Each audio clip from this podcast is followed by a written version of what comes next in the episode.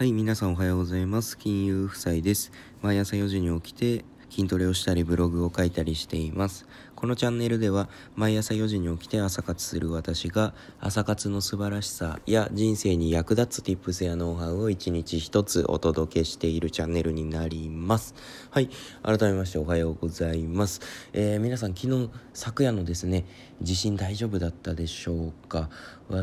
私のところでもね結構揺れましてうん物が倒れたりとかっていう揺れじゃなかったですけど久しぶりにね大きい地震でしたね、うん、皆さんもねあの防災用品とかね結構揃えられている家庭が増えてきてるとは思うんですけども、うん、今一度ね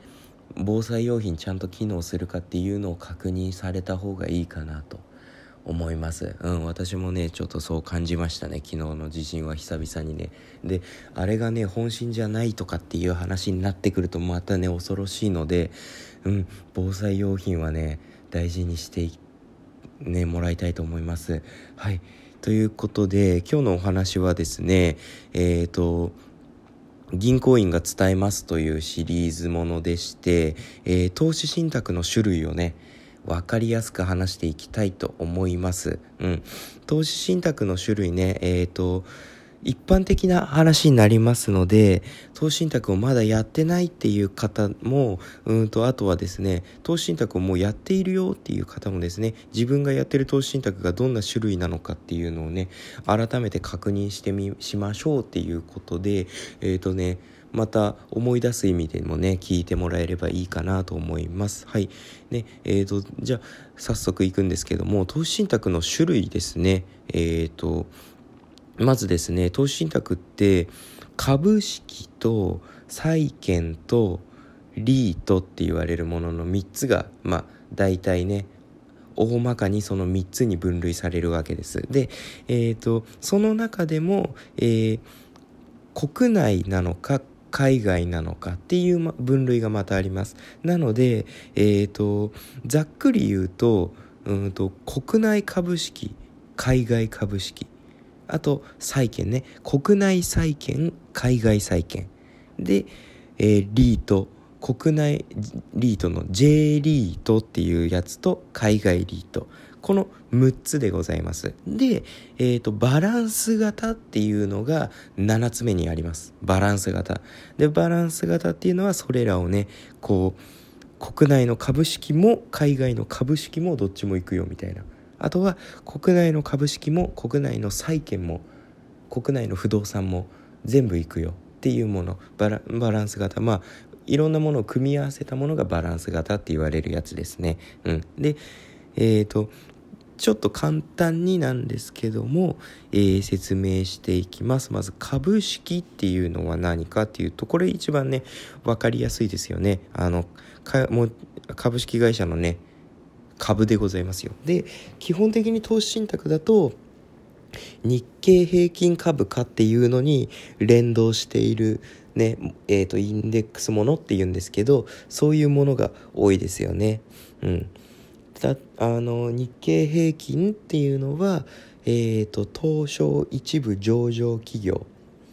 ね、よく聞いたことあると思うんですけど東証一部上場企業に登録されている銘柄銘柄の225銘柄、うん、あの結構え、ー、と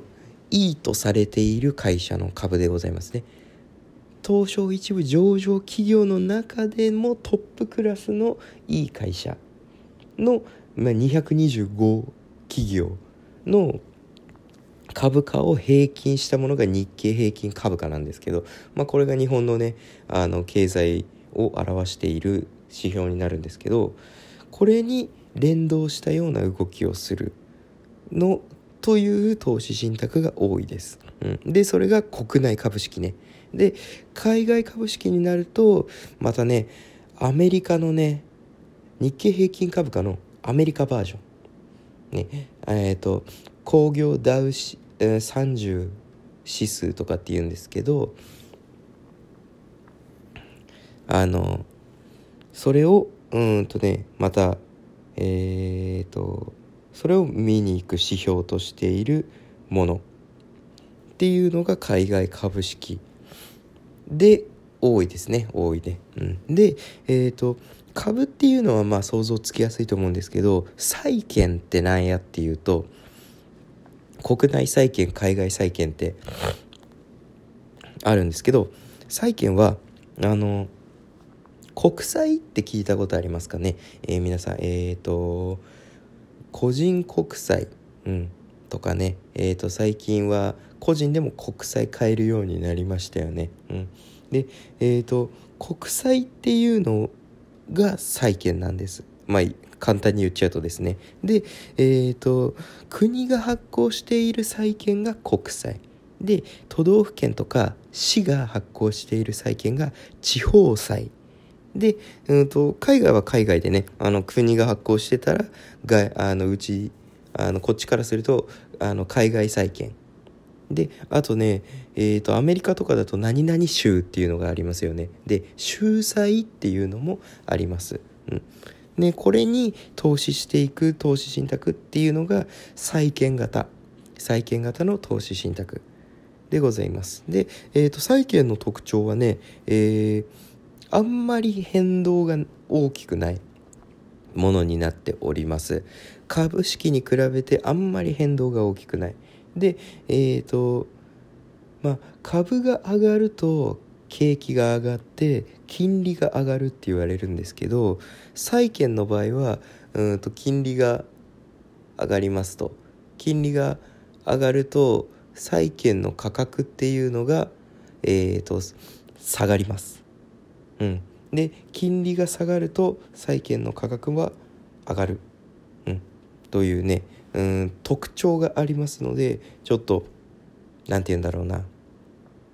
うんと一つ参考にしといてくださいね。金利が上がると債券の価格は下がります。金利が下がると債券の価格は上がります。要は金利が下がったところで債券持ってる債券の投資信託の時価額っていうのは上がるので金利が下がった時こそ債券の時価額は上がるのでそこで売るタイミングとしてはそこかなと。で買うタイミングとしては金利が高くなった時に金利が上がった時に債券の基準価格っていうのは下がるので買うタイミングとしてはそこかなっていう、まあ、参考程度にですねお話します。で、えーと、と次リートリートって何ぞやというとですね、リートってまあ不動産って思ってください。不動産でございます。で、J リートっていうのが、まあ、日本のね、不動産を見に行く投資信託でございます。で、えー、と海外もね、海外リートっていうのがもちろんございます。海外の不動産価値を見に行く投資信託でございます。はい。ね、不動産。で、株式、債券、不動産。この3つにね大体投資する投資信託がもうほとんどでございます他にもあるんですけどちょっとそれはね次回次回というか今後お話ししていくことにして今日はねもう種類を簡単にお話しするだけの回ですので株式と債券とリートっていうのがあってでそれをね組み合わせるものでバランス型っていうものがございます。はい、で簡単にねあのバランス型バランス型もねえっ、ー、と運用がね素晴らしいんですけど、うん、例えばバランス型の投資信託を買っているともうそれにお任せできるみたいな感じです。で、えーと、国内の株式とか海外の株式に中心にねこういっているようなバランス型でも例えば景気がねあの随分悪くなってきたと、うん、で株価がどんどん下がってきたってなったら債券買うかもしれないし不動産に不動産をね買うかもしれない。そういうふうにこう勝手にねその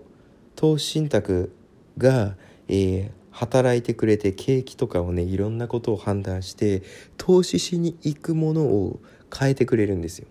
それがバランス型の素晴らしいところ。ね、臨機応変に対応してくれる、うん、っていうところがまあ、簡単に言うとですよ。簡単に言うとそれがバランス型。あのバランス型といってもバランス型の投資信託めちゃめちゃいっぱいあるんですけどあの詳しく話すとちょっと長くなるのでこれ今度からねこう株株式についての投資信託と債券について不動産についてバランス型についてっていうのをこう深掘りしていこうと思いますので今回のお話では投資信託の種類をね説明しましたよっていうところで、えー、株式と債券と不動産でこれにそれぞれ国内と海外っていうのがあって、えー、国内株式海外株式国内債券海外債券、えー、国内不動産海外不動産この6つ。でそれをこう組み合わせるような商品っていうのがバランス型。で7つ目にバランス型がありますよっていうお話でございましたね。次回からこう徐々に深掘りしていきたいと思いますので興味がある方だったりあんまりねあの詳しくない始めたんだけどあんまり詳しくないっていう方は今自分が買っている投資信託がどの種類に当てはまるものかなっていうのを今後ねあの引き続き聞いていっていただければなと思いますので、えー、今後ともよろしくお願いしますということでですね、えー、今日も聞いてくださってありがとうございました。では良い一日を。